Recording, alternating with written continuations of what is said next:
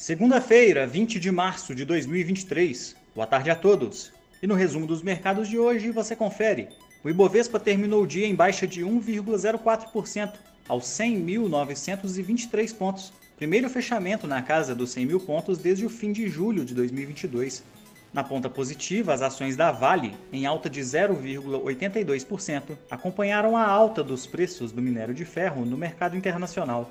Na ponta negativa, as ações da M Dias Branco, em forte queda de 21,45%, foram afetadas pelo recuo de cerca de 89% no lucro líquido registrado no quarto trimestre de 2022, em comparação com o mesmo período de 2021. O dólar à vista, às 17 horas, estava cotado a R$ 5,24, em baixa de 0,52%. No exterior, as bolsas asiáticas fecharam em baixa, na véspera de feriado japonês do dia do equinócio de primavera, que interromperá as atividades no mercado local amanhã. No Japão, o índice Nikkei fechou em baixa de 1,42%, e na China, o índice Xangai Composto recuou 0,48%.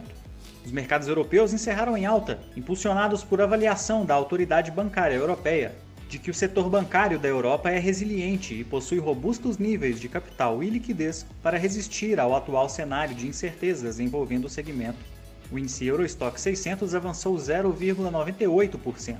As bolsas americanas fecharam em alta, repercutindo expectativas de que o Federal Reserve volte a realizar um ajuste de 0,25% na taxa de juros na próxima reunião da entidade, que acontece na quarta-feira.